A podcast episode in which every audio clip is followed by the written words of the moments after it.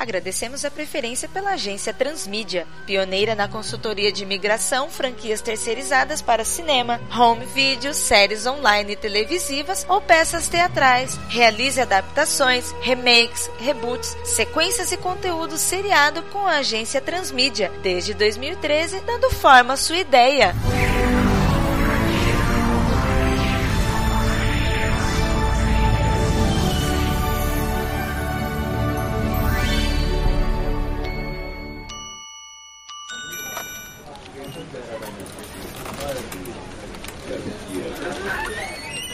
Senhores, bom dia. Bom dia. Bom dia. Bom, pessoal, como vocês bem sabem, sou Vitor Hugo Mota, represento aqui o departamento de criação da agência Transmídia e hoje eu tô trazendo excelentes notícias pra gente, né? E conforme o briefing da convocação que foi enviado por correio interno para vocês, o pessoal da Maurício de Souza Produções teve uma excelente recepção do nosso material pro filme adaptado do astronauta Magnetar. O Felipe Pocchini vendeu o nosso peixe pro grande Sidney Guzman e a aceitação foi muito boa. E agora a gente recebeu um ótimo briefing aberto do Para elaborar uma nova narrativa inspirada nesse universo do astronauta. Só que nada tem a ver com qualquer graphic novel já lançada pela MSP. Na verdade, eles querem que façamos uma minissérie explicando como funciona a Brasa, a agência espacial brasileira a qual o astronauta serve, né? E a única coisa que é uma pedra fundamental no briefing do Pocchini é que o produto deve se chamar Agentes da Brasa, que é uma clara referência aos Agents of Shield, né? Que a Marvel Studios vem produzindo. E isso é muito maneiro, porque abre um leque de possibilidades para a gente homenagear numa inclinação meio nerd, né? Que o pessoal da MSP tem feito bastante essas referências. E a gente pode chegar lá fincando nossos pés nos estúdios do Maurício de Souza, mostrando nossa competência e, quem sabe, até firmar alguns acordos que vão além das propostas de adaptação, mas também em consultoria criativa bastante ampla.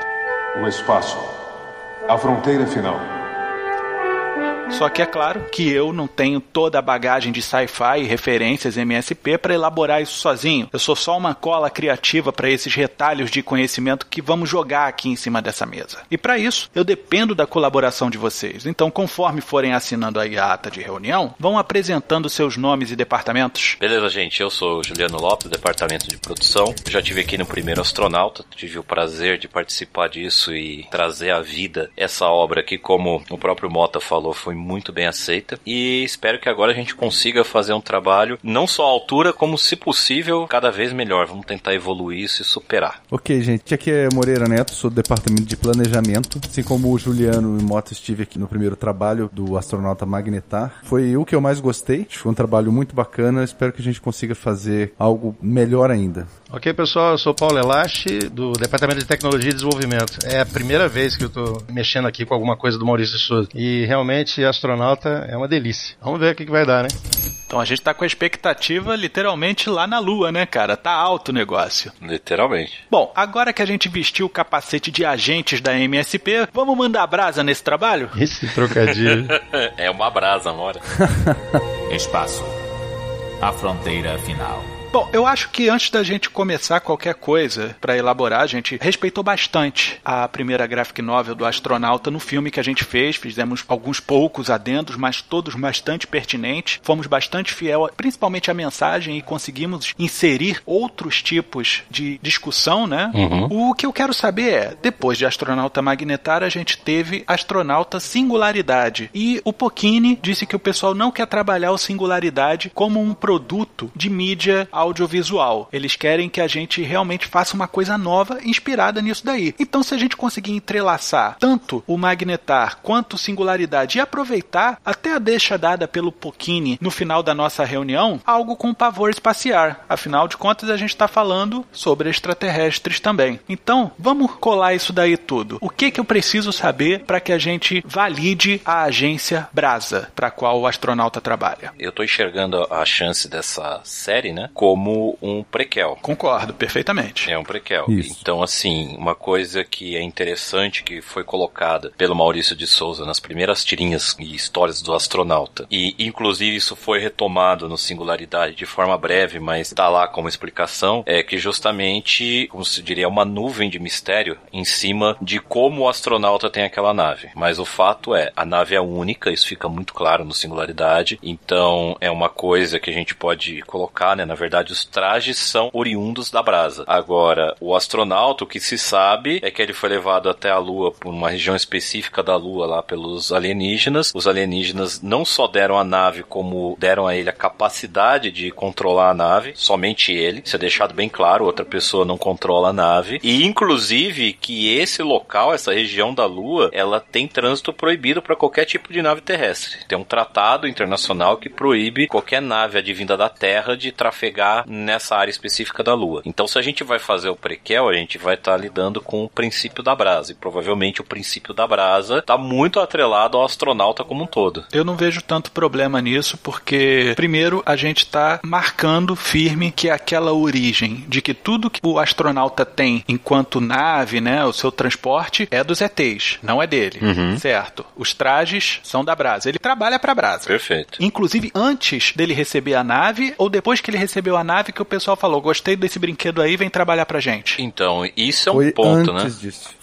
foi numa missão dele que ele acabou Isso. no espaço achando a nave, né? Então ele se utilizou de uma nave da Brasa. Ele era um funcionário Brasa antes de receber essa nave. pegaram ele antes. Ele estava indo para treinamento. Aliás, ele não estava indo para Brasa. Isso, ele estava indo para Cabo Kennedy. Era Cabo Kennedy, exatamente. Então ele estava indo provavelmente para NASA. Cabo Kennedy, exatamente. Aí ele foi, os alienígenas tiraram ele do caminho e falaram: "Não, você não vai usar nave terrestre" e levou para a Lua. E lá eles mostraram essa nave e tudo, e ele voltou. Aí acho que foi criada a Brasa. Entendeu? Perfeito. Tanto que fala que ele não estava indo em treinamento para Brasa. A Brasa, se a gente considerar as histórias do Maurício como um todo, ela surge depois. Ela surge justamente como uma brincadeira com a NASA, né? Daí o Brasa para trocar o N pelo BR e ela surge não muito mais para frente, mas bem mais para frente da primeira história do astronauta. Então, é exatamente o que vocês falaram. Ele foi pro Cabo Kennedy, lá ele foi interceptado, lá ele foi levado para a nave e foi dado a ele o controle sobre a nave. Primeiro, antes de mais nada e antes mesmo dele fazer o treinamento, existiu o astronauta. Depois disso existiu a brasa. Ok. Eu tô com uma ideia aqui que pode ser interessante. Primeiro, a gente não precisa exatamente falar sobre essa nave ser algo exclusivo para o astronauta nessa adaptação de minissérie. Eu acho que seria dar voltas, mas sim atrelar a criação da brasa justamente a esse sumiço, vamos dizer assim, né? Porque o cara tava a caminho, pô, americanos, vocês estão levando nosso camarada. Do nada ele some e aí, como é que fica esse negócio todo? Aí o Brasil querendo ser autônomo na sua própria viagem espacial sem ter que ficar mandando gente para lá e eles sumirem do nada, né? De repente por algum tratado alienígena, não sei. A gente vai fazer vários momentos de teoria de conspiração. Seria interessante a gente trabalhar os agentes da Brasa sendo os primeiros caras que vieram depois do sumiço do astronauta. O astronauta é a referência, é o top. Isso aí não tem como a gente ir contra. Correto. E o interessante também é que a, a Brasa é uma agência secreta. Correto. Ela não, não é conhecida do mundo, assim dos governos e associações. E isso é um bom tema, né? Um bom gancho para você fazer esses agentes, né? Excelente. Agora, os agentes seriam o quê? Você tem os astronautas normais, que eles são regulares, né? Lembra do Star Trek lá? Acho que era Deep Space Nine, sessão 31. Uhum. Sim, no Deep Space Nine tinha a sessão 31. Então, a sessão 31 era uma sessão, tinha a frota, que seria a Brasa, né? E tinha a sessão 31. Tem os astronautas da Brasa e tem os agentes da Brasa. O que, que você acha da ideia? O que vocês acham aí? Eu tive uma conversa preliminar com o Juliano sobre as várias possibilidades. E jogando logo escancarado aqui na mesa, o que a gente tinha elaborado era que os agentes da Brasa, que a gente utilizaria aqui, na verdade seriam os caras que iriam na missão até o Magnetar. Eles é que iriam. Só que aí, quando o astronauta estava voltando, ele falou: Não, não, precisa mandar o pessoal, não, eu tô aqui perto, eu vou lá e vejo. E o pessoal já tinha treinado pra caceta pra ir, e do nada jogaram um balde de água fria nas costas dele. Só que, como ele demorou muito tempo para retornar alguma notícia do Magnetar, aí ó, o que era uma missão de pesquisa vai virar uma missão de resgate. Vocês vão ter que ir junto com o comandante resgatar o astronauta. E outra, a priori a gente pode dizer que eles iriam resgatar porque ele é um funcionário padrão, modelo, todos adoram o astronauta. E na verdade eles estavam mais interessados na nave. Uhum. Sim. Seria de se imaginar, né? Exato.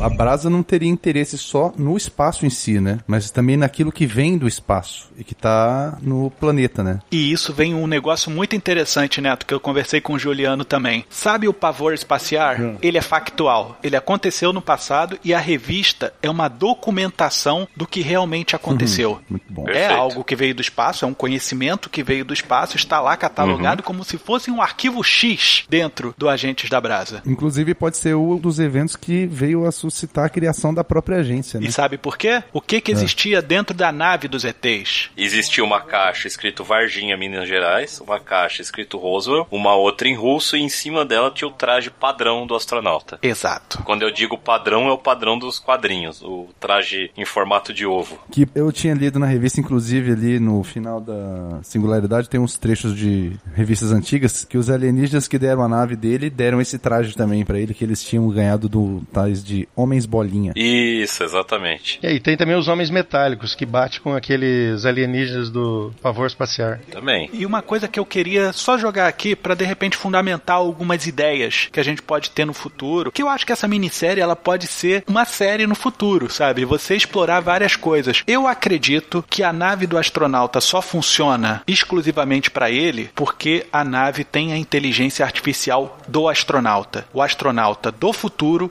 volta para o passado em determinado momento para que ele possa fazer esse loop temporal e a nave só obedecer a ele. A gente poderia usar isso de uma forma inteligente, talvez explicando por quê, mas lógico, isso aí já teria que ser bem pro final, ou não, né? Aí vai de uma decisão nossa, explicando por que que uma certa área da Lua é interditada, por que ninguém pode ir até lá. E eu te digo mais, esses camaradas que raptaram o Chico Bento no pavor espacial, são esses tais homens metálicos aí, né? Não são geleinha. Não. Não, eles parecem uns Grey normais, assim. Alienígena padrão. Mas eles têm um robozão, vocês lembram que eles tinham um robô enorme? Isso, que até tá na capa, né? Você vê o a estrutura do Isso, robô. exatamente. Eles são alienígena padrão. Cinza, alto, os olhos grandes. E a nave é a tecnologia deles. Isso. Não é dos homens geleia. E outra coisa, quando ele entra lá no Singularidade, eles encontram aquele alienígena, né? O piloto, né? Ele fala, eu conheço, você lembra que o astronauta falou, eu conheço essa tecnologia.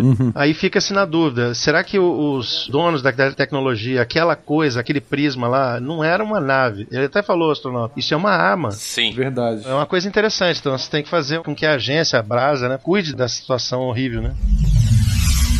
No final da revista também tem um, umas artes conceituais. Tem o, o Homem Geleia lá no final. Parece muito com aquele traje que cai no meio do octaedro. É, muito bom, é, realmente. Ah, tá. Tô ver que é vendo, por isso que ele vendo. reconheceu. Porque ele tinha tido um encontro já com os Homens Geleia, né? Que foi quem deu a nave dele, né? Foram eles que deram inicialmente. Agora, o fato dele saber que aquilo se tratava de uma arma, a gente pode fazer aí um outro link sobre tecnologia com o pavor espacial, que no pavor espacial a gente vê que aqueles alienígenas que abduziram o Chico Bento, o Zé Lelé e o porquinho dele, têm tecnologia de transferência de mentes. Eu tô aqui já imaginando, vai. Se existe essa tecnologia para esses caras, nada impede que os outros que também tinham uma nave também tivessem essa tecnologia. E nada impede que você possa transferir conhecimentos parciais e talvez até com bloqueios, né? Tipo, quando você precisar desse conhecimento, ele virá à tona. Eu posso colocar gatilhos, por que não? E aí a gente ainda pode linkar nisso que o, o Mota falou do astronauta do futuro ter vindo justamente para esse tipo de coisa. É um loop temporal desgraçado que nós estamos montando, mas funciona, é funcional, entendeu? Então tanto pode ser um conhecimento que foi dado a ele pelos homens geleia e foram colocados gatilhos para que, tipo, agora você sabe operar a nave. Se acontecer tal coisa, você tem esse conhecimento. Se você ver tal coisa, esse conhecimento vai vir para você. Como pode também se justificar em cima dos homens geleia? Porque o que ele acha no astronauta singularidade, quando ele entra naquela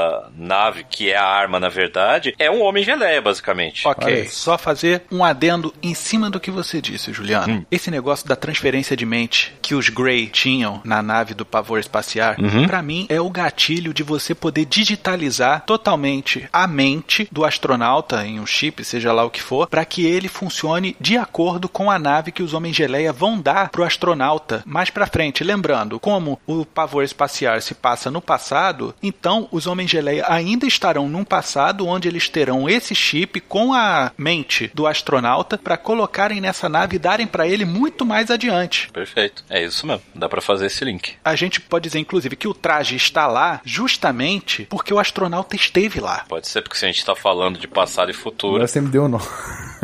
Não entendi. Não, aquele traje é o do astronauta do futuro que volta. Ele Aham. volta pra cumprir esse destino, entre aspas, vamos dizer assim, tá? Mas ele volta. E é nessa que os Grey vão falar: porra, o astronauta do futuro tá aqui, é agora que a gente pode melar esse plano todo.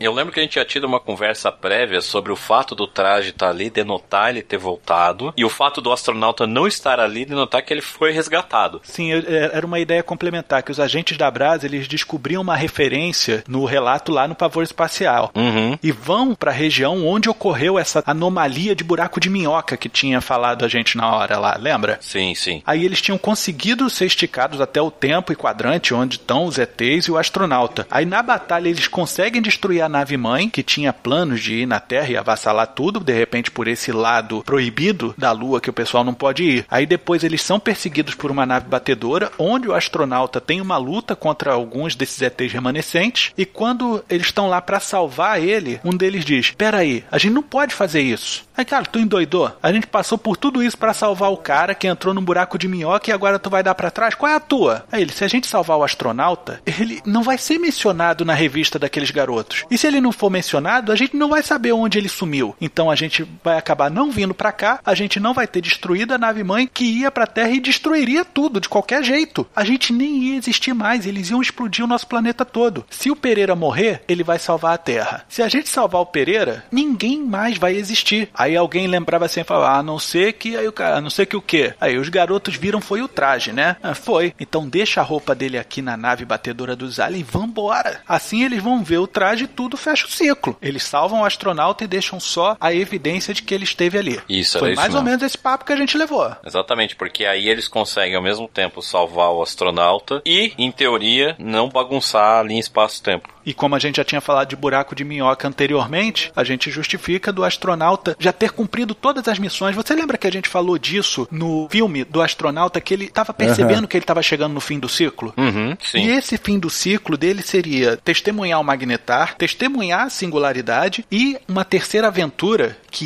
isso aí vai ter total ligação com a minissérie, que vai ser testemunhar um wormhole, né? Um buraco de minhoca. E é nesse momento que ele tem esse tal gatilho que você falou, ele fala: "Eu tenho que voltar, porque eu voltando, eu vou cumprir o meu ciclo". Sabe, a pessoa que já cumpriu todas as suas metas, ele cumpriu todas as metas dele. E outra, será que de repente ele faz isso para não ter que entregar a nave pro pessoal da Brasa, sabe? A gente tem que pensar nisso também. Uhum, O porquê que aconteceu. Mas aí a gente vai ficar sem a explicação de por que, que aconteceu da primeira vez, como o ciclo iniciou. Mas é o seguinte, Neto, o que a gente está falando aqui são coisas para complementar a nossa narrativa de maneira sutil, porque o que a gente está fazendo é uma minissérie que precede e vai terminar no momento em que os agentes da Brasa resgatarem o astronauta vagando no espaço, no final do Magnetar. O fim da minissérie cola com o fim do filme. A gente não precisa fazer todo esse desenvolvimento que a gente elaborou aqui Entendi. tá? É só pra gente fundamentar algumas ideias e fazer pequenos easter eggs que no futuro as pessoas vão falar, porra, eles já estavam pensando nisso desde o começo. Então, Aquela hora que o Juliano falou do pavor espacial, que aparece a caixa escrito Varginha, tem um brasão ali, né? Parece um brasão da República e tal. Isso, é o Brasil da República. Mas é da República ou aquele ali é da Brasa? Tô vendo aqui, não dá pra ler, mas porque eu não tô lembrado do símbolo da Brasa. O símbolo da brasa é um triângulo, é a metade da bandeira do losango. É, não. Aqui, na verdade, o de Roswell tem a águia, que é o símbolo americano, não é o símbolo da NASA. A russa tem a estrela, que é o símbolo russo, não é o símbolo da agência espacial deles. Assim como o de Varginha aqui, dá pra ver que é o brasão do Brasil mesmo. É, da bandeira, Ah, não é o da legal. brasa. Melhor ainda, na verdade, né? Porque aí, se a gente quiser seguir pela linha de que depois dos eventos aqui do Pavor Espacial, a brasa foi criada, né? Uhum. Se já tivesse o símbolo da brasa aí, não ia dar muito certo, né? Exato. Que aí poderia complicar. Mas já que não é, então isso aí tá ok. E uma coisa que eu gostaria de levantar aqui seria o seguinte: o interessante é que o astronauta ele é tão sozinho, mas tão sozinho, que a nave que conversa com ele é ele mesmo. Isso se você for naquela ideia de que o computador é. É, ele do futuro digitalizado para ele poder utilizar a nave sozinho, ninguém mais além. Aí sim, aí a gente pode colocar. Até explicaria porque ele se entende tão bem com o computador. Poderia pegar esse gancho. Aí. Ah!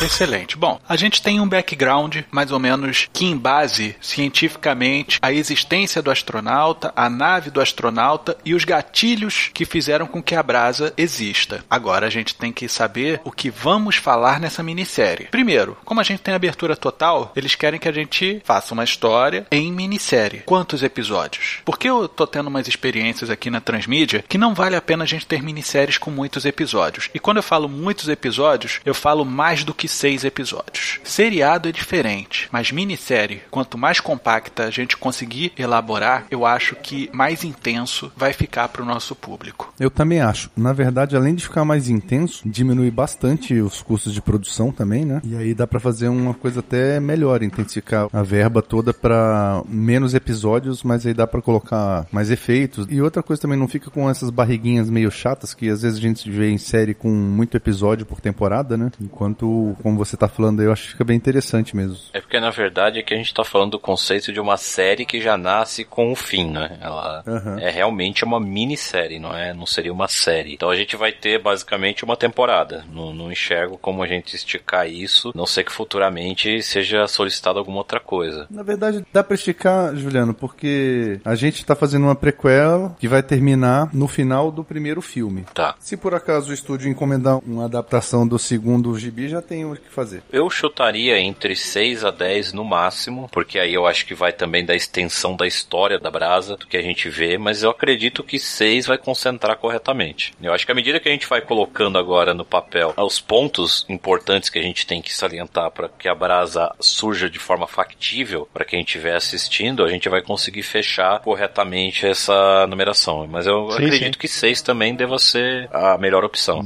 Então, trabalhando em cima de 6, como sendo nosso limite máximo, estourando, com os produtores mordendo a nossa nuca, é Uhum. com que a gente vai trabalhar. Porque eu tenho certeza que no momento que a gente conseguir preencher seis episódios, a gente consegue fazer em cinco. E fazer em cinco seria uma ideia bacana, se a gente quisesse fazer uma brincadeirinha e dar os nomes dos episódios só com as iniciais, B, R, A, S, A. Puta, pensei nisso também. Ótimo, excelente. Lindo, gostei, maneiro, cara. Aí dá um- até um porquê do 5.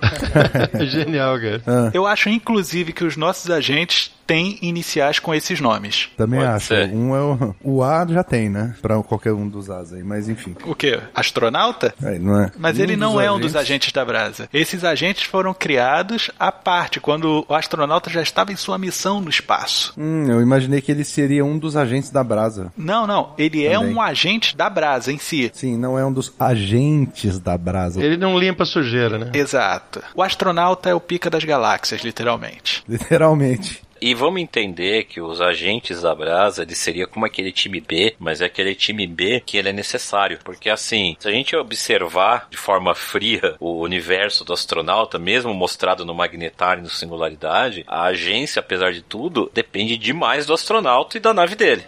Então você tem que ter um time de resposta. Uma hora você tem que começar a criar um time, inicialmente secreto, porque vai que dá merda, que justifique justamente isso. E se acontecer alguma coisa com o astronauta? E principalmente se acontecer algo com essa nave que é única? Ferrou. Senhores, Pois é. só eu estou enxergando análogos perfeitos a Shield, cara. A preocupação de Nick Fury. Pois olha, ia ser interessante se a gente fizesse com que os agentes da Brasa usassem só tecnologia feita na Terra. Não, mas com certeza. Mesmo porque eu acho que toda a tecnologia que a Brasa tem não é o estilo Majestic 12, sabe como é que é? Que você faz uma troca do pessoal assim, ó, vocês podem levar aqui alguns humanos para fazer pesquisa, mas devolve inteiro, tá? E vocês oferecem pra gente a sua tecnologia pra gente desenvolver em 20 anos fibra ótica, por exemplo. Micro-ondas. Fazer coisas 100% nacional. E dá errado, né? Porque muita coisa que é feita no Brasil dá errado também, né? Mas interessante, né? O Brasil, assim, no mundo real, inclusive, tem bastante coisa interessante do programa espacial. Quer dizer, tinha, né? Explodiram a base lá que tava com todos os pesquisadores. Mas tem uma facilidade aqui, a gente tem lá em Alcântara um lugar bom pra lançar foguete. Tem um- uma série de vantagens. O brasileiro é um povo criativo e a gente copia bem as coisas também. Ia ser um mote bacana pra até dar uma enaltecida aí no país, né? A gente É passa interessante, tanta- pode ter tanta um quê de Emmett Brown no- no negócio. Lembra quando ele encontra o DeLorean dentro da mina de prata? Aí fala, não é à toa que isso aqui parou de funcionar. Veja, fabricado no Japão. Aí, tudo que é de bom veio no Japão, né? E alguém, de repente, falar lá dos agentes, aí, aí, o que, que a gente vai usar hoje? Ó, vocês vão usar um cinto antigravidade, não sei o que, produzido na Zona Franca de Manaus. Meu Deus. Aí o cara vira e fala assim: Porra, você tá de sacanagem, né, cara? Vou ter que usar um negócio produzido no Brasil? Cara, só porque é produzido no Brasil não quer dizer que é ruim. O que fica no Brasil é que é ruim. A gente exporta muita coisa boa. Diga-se a Embraer, por exemplo, né?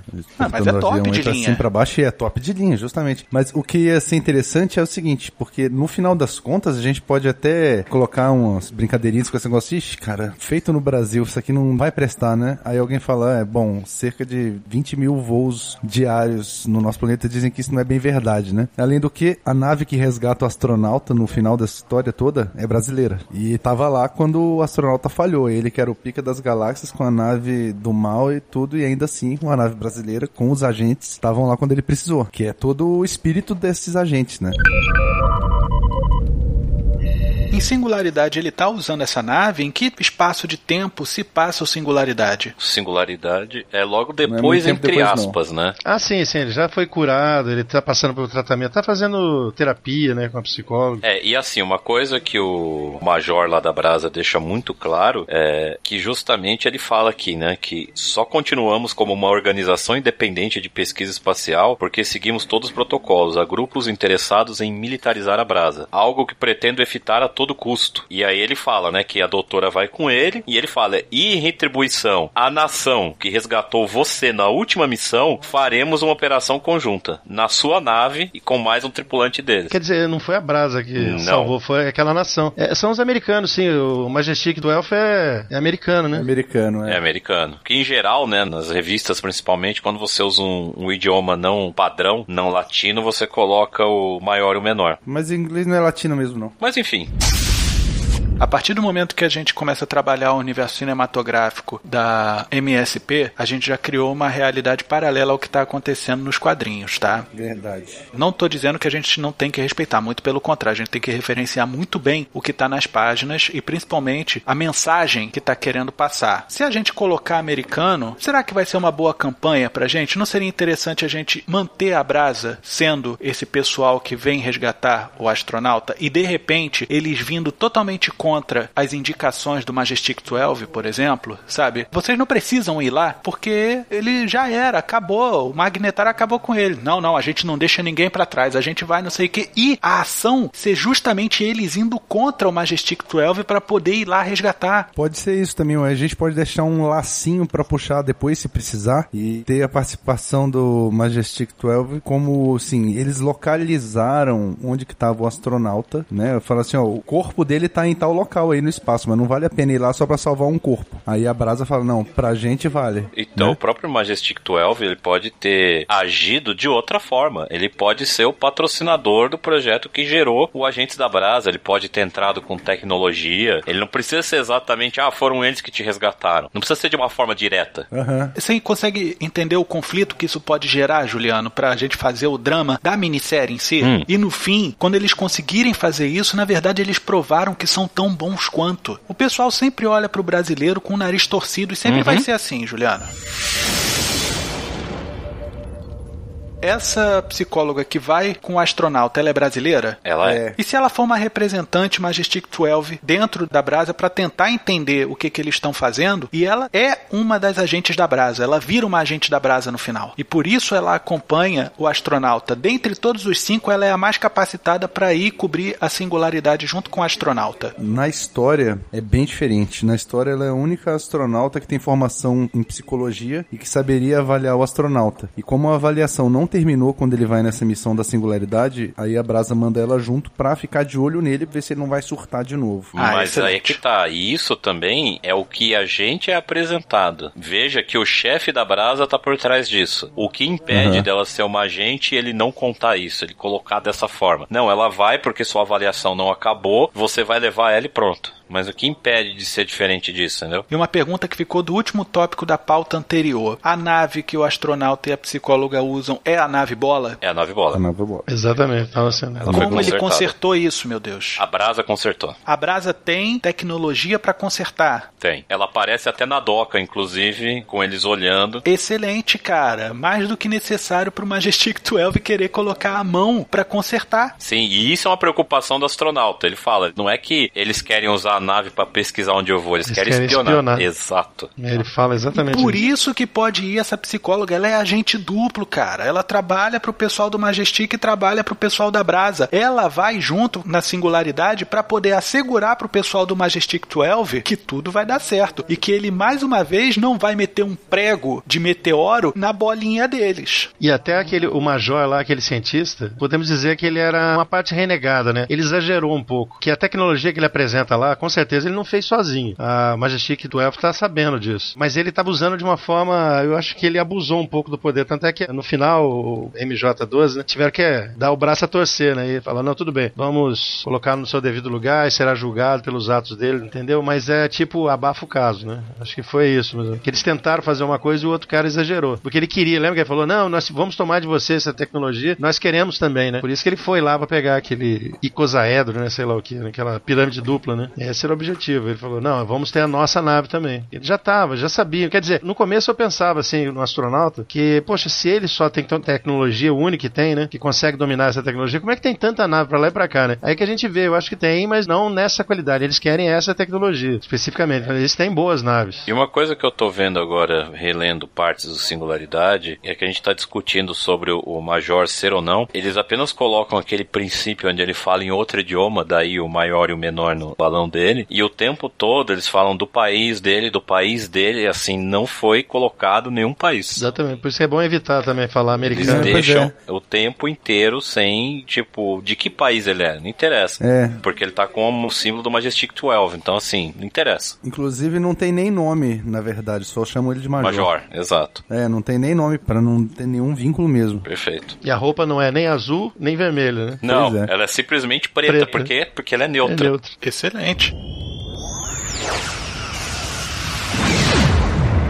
Eu acho que a gente já tem um cenário político em cima disso muito bem estruturado. Agora vamos lá, vamos falar da minissérie em si. Uhum. A gente já tem uma das personagens. Qual é o nome dessa psicóloga? Você chama ela de doutora, é, só fala dela tem nome. É, o tempo inteiro o nome é doutora. É, mas é normal, né? Porque o astronauta, que é o único que tem nome, também não é bem um nome exatamente. É, é astronauta, astronauta, doutor e major, né? Ok. E o chefe da Brasa é o chefe. Primeira coisa, eu tava pensando que, como a gente tá trabalhando com o número 5, né? Esses negócios todo é, é interessante, cinco episódios, nomes formados com as cinco letras, termos cinco agentes. Pensei que cada agente poderia ser de uma região do Brasil. Legal. E cada agente ter o nome iniciado também com uma das letras. Uhum. Essa doutora, ela pode ser radicada na região sudeste, né? De repente chamar de Suzana. Pode ser. Alguma coisa assim, para ela ser o S da parada. Tá. O lance é, qualquer pessoa que esteja vinculada à brasa para fazer missões expedicionárias no espaço tem que estar mentalmente pleno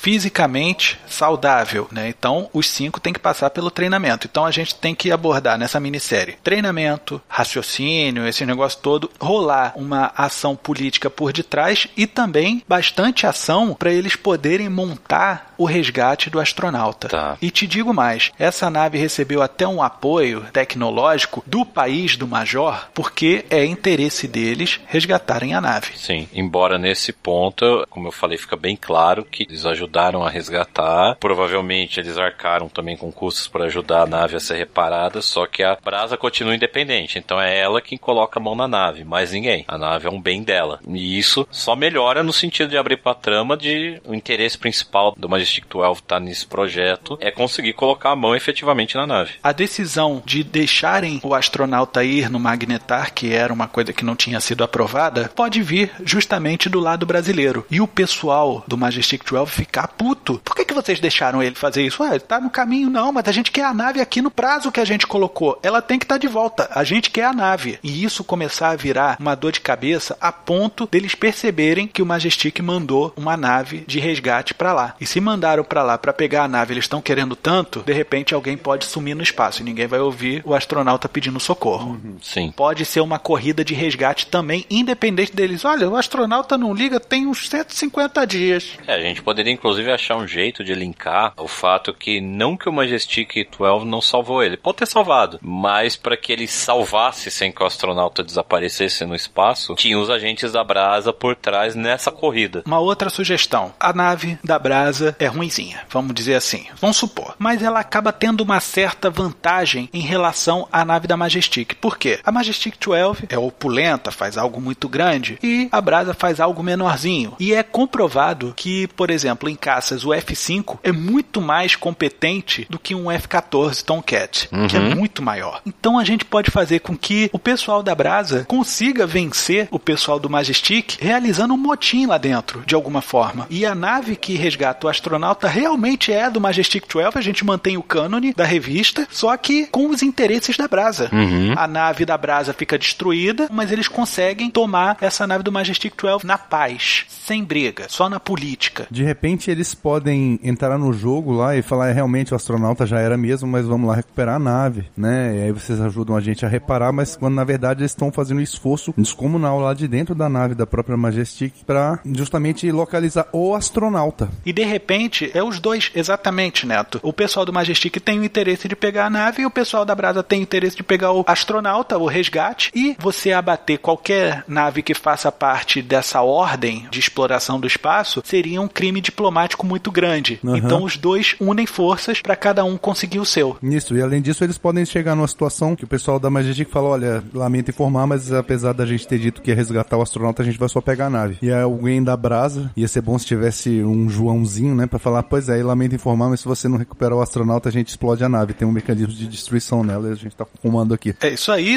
são os nossos agentes. Eu falo, vocês vão ter que resgatar o astronauta, senão não tem nave pra ninguém aqui. Não, e outra, cara, quem vai resgatar o astronauta no final do filme que a gente fez é o próprio comandante da Brasa. Uhum. É o comandante Adão. Pra fazer o Adama, É, ué, tô, tô fazendo aqui, eu já tenho os nomes aqui, ó. Bento, Roque, Alex, Suzana e Adão. olha que legal, hein? Cada capítulo seria um nome de uma pessoa, né? No final das contas, o pessoal que está pilotando a nave do Majestic 12 pode ser, na verdade, um bando de novatos, vamos dizer assim. E a figura forte do comandante da Brasa faz com que todos se sintam impelidos. Não, esse cara sabe o que está fazendo, é melhor a gente colocar ele no comando. Uhum. É, pode ter alguma situação que desabilite o comandante da Majestic, alguma crise lá, e o cara fique incapacitado. A gente tá falando de missão espacial, isso acontece. Ah, tanto que aconteceu com o astronauta. É, então. e, Exato. e só voltando um pouquinho no que o Paulo tava falando e misturando com o que você disse, já que não usa o nome de verdade, né, de ninguém, acho que a gente podia seguir essa linha mais ou menos pros nossos agentes. Já que é cada um de uma região, vamos pegar nomes de cidades que comecem com essas letras nas regiões. Na hora que o Paulo falou Bento, eu, pô, né, Bento Gonçalves, no sul. É, verdade. Alguma coisa assim, de repente, a gente pode pensar, né?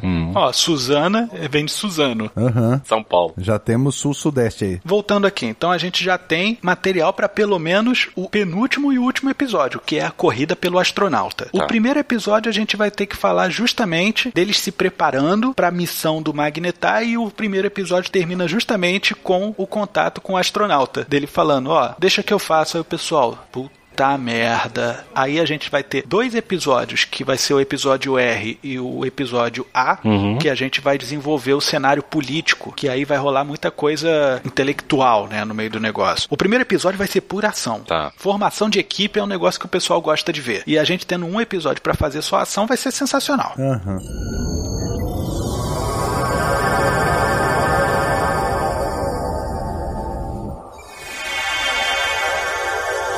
A gente não vai ter tipo um flashbackzinho não, com um pequeno astronauta sendo convocado a viajar e sendo abduzido e conhecendo os alienígenas, alguma coisa assim? Eu acho que não precisa, porque isso daí vai ser parte de um filme que a gente vai fazer, que vai ser a sequência da minissérie. Entendi. Nada impede a gente colocar um easter egg de em algum momento, sei lá, os agentes numa cantina ou algo do tipo, né? Enquanto passa de um lado pro outro treinamento, eles conversarem rapidamente sobre isso, mas sem flashback, sem nada, entendeu? Deixa como se fosse um easter egg pra depois, lá na frente, quando lançar tudo, o cara fala, puta, é verdade, aquela parte que eles falam sobre o astronauta no refeitório tava linkando essa cena. Nada impede de fazer isso, sem abrir Olha, nada. vamos dar uma olhada na Pavor Espacial, vamos pegar muita referência dali. Por exemplo, a caixa lá de Varginha, ela foi confiscada. Sim. Então, ter um espaço vazio, ter um, algo referente àquilo dali, ó, a caixa de Varginha. É, até porque a gente tem uma parte na Pavor Espacial que eles entram numa uma área da nave onde eles se deparam com vários aviões que desapareceram ao longo do tempo. Depois eles se deparam com navios. Eles vão andando, né? E vão parando por esse pedaço e depois eles saem. Assim como eles entraram nessa área, eles acabam saindo do outro lado. Isso aí também é uma coisa que é tudo coisas humanas, né? Então, existe inclusive, pelo que eu tô vendo aqui na Pavor Espaciar, tem uma brincadeira com os hieróglifos, né, egípcios, onde você vê Anubis, você vê o faraó e atrás deles você vê o, um alienígena numa nave flutuando. Eles fizeram tipo uma parede de.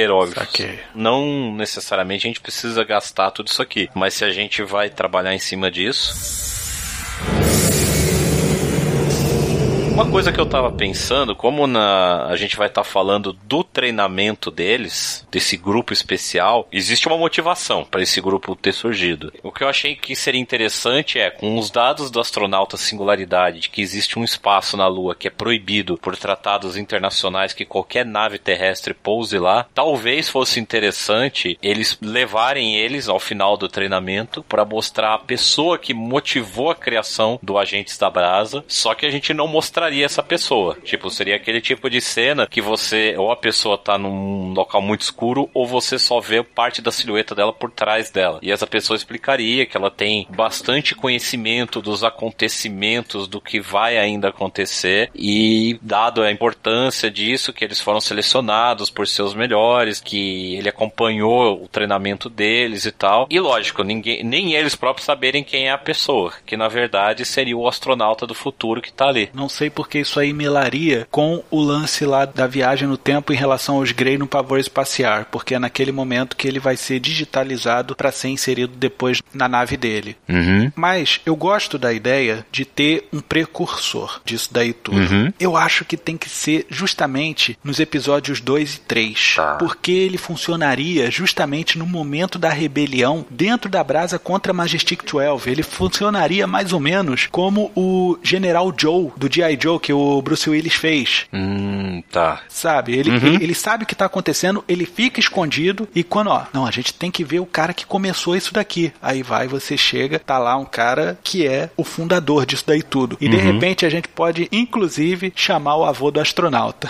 Ah, pode ser. Se fosse o avô, mas não pode ser, o avô tá morto. É, e outro, o avô morre quando ele tá em uma missão. Pois é, mas não se fala qual. Não, não fala. É, não fala qual, não fala qual. Isso dá uma certa liberdade também. É, não, não prende a Porque gente. senão também não restringe qual é a missão. Eu não conheço pelo menos as histórias o suficiente pra saber se durante as revistas isso foi falado em algum momento e tal. O astronauta ele volta pra Terra, ele nunca volta pra Terra. Volta. Ele volta. Entre as missões magnetar e singularidade, ele tá na Terra, por exemplo. Não, entre magnetar e singularidade. Eu tô falando de magnetar. Ele fala da saudade que ele tem da Ritinha, sabe? E parece que desde que ele saiu, ele nunca mais voltou. O principal ponto da introspecção de Magnetar é colocar ele frente a frente, como ele acaba sozinho no espaço, ele perde a companhia dele todos esses anos, que é o computador, justamente. É ele ter que começar a enfrentar os esqueletos que estão no armário dele, né? Tipo, ele usou as missões, além do insaciável sede de conhecimento dele, justamente para se ocultar das coisas que ele não queria ter que enfrentar. Em Magnetar, ele é obrigado a enfrentar tudo isso. Então é exatamente isso. Tipo, ele vai, não, não vou voltar agora, não preciso voltar, eu vou continuar, eu vou continuar. E assim ele vai indo. Tanto que assim, ele volta da missão e ele é colocado em quarentena. Eles fazem avaliação psicológica para ver se ele tá bem. Então provavelmente ele tava muito, muito tempo no espaço. Eu tenho, por definição da minha cabeça, pode estar muito errado, que desde a primeira vez que ele saiu em missão, ele nunca mais voltou. E foi nessa missão que o avô dele morreu, tá? Mas eu também acho que não é uma boa a gente trabalhar o avô dele sendo fundador disso daí tudo, porque é um homem muito simples pra poder desenvolver um negócio desse. Eu tô vendo as primeiras páginas do Magnetar e, assim, ele próprio define o vô dele como uma pessoa muito simples, que nasceu, que viveu na roça, então realmente é, é mais difícil querer virar e dar essa conotação pra ele agora. Não tem problema. Então a gente descarta essa ideia e começa a trabalhar com outra ideia. Captain. Second start of the run. Straight on to a one.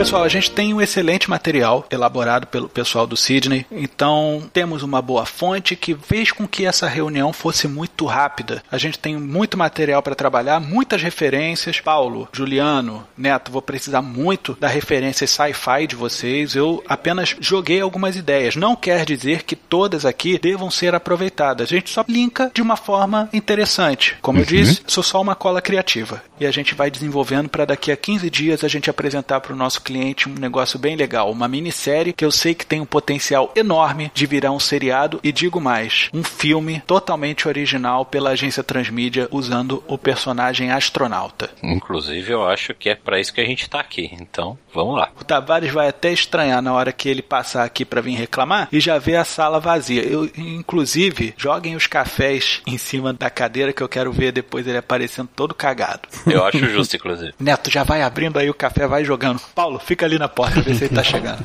Peraí. Vamos lá. Tá vindo, tá vindo. Venha também dar forma à sua ideia. Seja um cliente da agência Transmídia. Basta enviar sua sugestão para orçamento no e-mail contato e em breve retornaremos. A agência Transmídia agradece a sua atenção e tenha uma boa semana.